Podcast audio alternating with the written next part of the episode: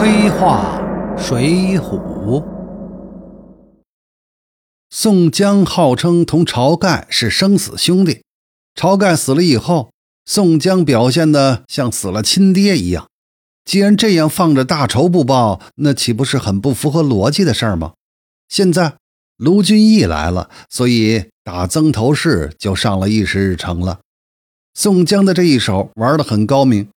晁盖的遗言是哪个兄弟杀了史文恭，就立哪个兄弟为老大。卢俊义当了老二之后呢，这个遗言就变调，转化成了宋江和卢俊义之争了，变成了卢俊义若能杀了史文恭，卢俊义当老大；而其他兄弟要是杀了史文恭，这功劳就归到宋江头上。这样一个近似作弊的行为，要是没有卢俊义这个角色充当二把手，恐怕难以让梁山众人心服。特别要是不巧，万一林冲或者鲁智深杀了史文恭，那恐怕会使宋江特别的被动。而凭空多了个卢俊义呢，这焦点就转化成大家要想方设法的阻止卢俊义当老大了。宋江的作弊行为那就顺理成章了。卢俊义自己知道，在梁山毫无寸功而报的大位是很危险的。宋江大书特书自己，等于是把自己在火炉上烤。黑道上的地位是和声望、贡献、实力那是相联系的。拥有不符合自己声望、贡献、实力的地位，那并不是件好事儿。犹如宋江上梁山后急于打祝家庄一样，卢俊义也急需一场对外行动来立威，于是他就主动请缨攻打曾头市。宋江当然不会让卢俊义有这个机会立大功。或者说是杀史文恭的机会，所以吴用就恰到好处的建议说：“员外初到山寨，未经战阵，山岭崎岖，乘马不便，不可为前部先锋。别引一支军马前去平川埋伏，只听中军炮响，便来接应。”他就让卢俊义带着燕青领五百人，在平川小路上埋伏。其实这样的安排，分明就是不准备让卢俊义立功。而攻打曾头市五队人马，每队都有众多头领，兵马不是三千就是五千。但是那人算不如天算，史文恭太过勇猛了，胯下的千里马又快，梁山五路大军都没有解决他，偏偏走了卢俊义埋伏的小路，而给卢俊义一刀砍伤，活捉了。卢俊义生擒了史文恭，也确立了他在梁山的地位。黑道毕竟还是要靠实力说话的。史文恭的武勇，梁山众人都是知道的。以秦明的武力，只能在史文恭手上走上二三十个回合。梁山众人恐怕没人能在二十个回合中击败秦明。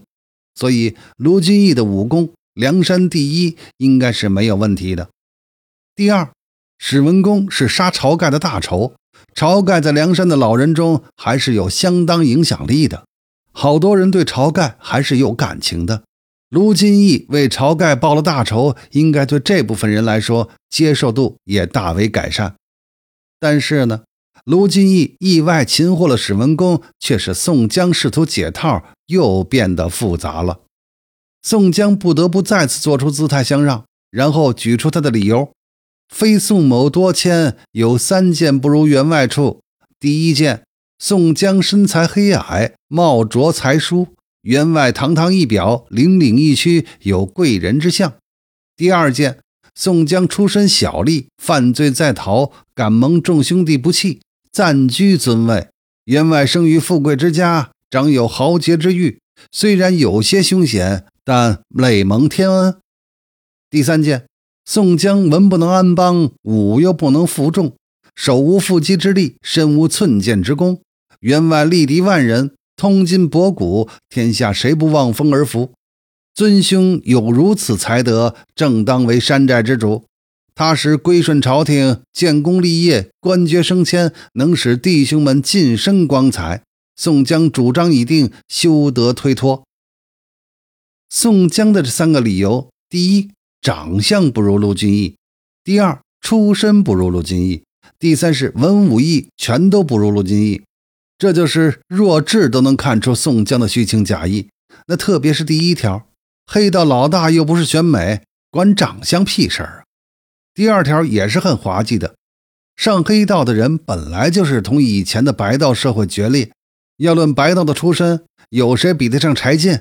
宋江怎么不将位子让给柴进呢？第三条呢，还勉强有一些道理。但是当老大最重要的要有战略眼光，有领导能力。暗的不能放在台面上讲的，就是后黑权谋之术。这些方面，宋江都强于卢俊义。其实宋江真的想让位，只要一口咬定晁盖的遗言不可违背就行了。就像《鹿鼎记》里韦小宝任天地会青木堂香主一样，但宋江是以卢俊义来解晁盖遗言的套的，而不是真的来请卢俊义当老大的。所以呢，在卢俊义的力辞、吴用的暗示下，梁山众人的一致反对之下，宋江就没有再坚持下去。梁山跳出来发话反对的也很有意思。李逵是宋江的嫡系。也是宋江一直用他来说不方便说的话的人。武松、鲁智深是三山系统的，刘唐呢，则是原晁盖系统的。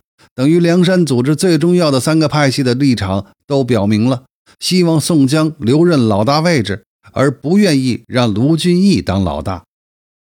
既然这一次作弊老天不帮忙，仍然没有解套成功，宋江就建议啊，再做一次弊。这次作弊的方法是宋江、卢俊义各率一支人马攻打东平市和东昌市，谁先搞定谁就是老大。这一次天遂人愿，也有可能老天爷也是被宋江作弊弄烦了。宋江终于先于卢俊义打下了东平市，终于解套了。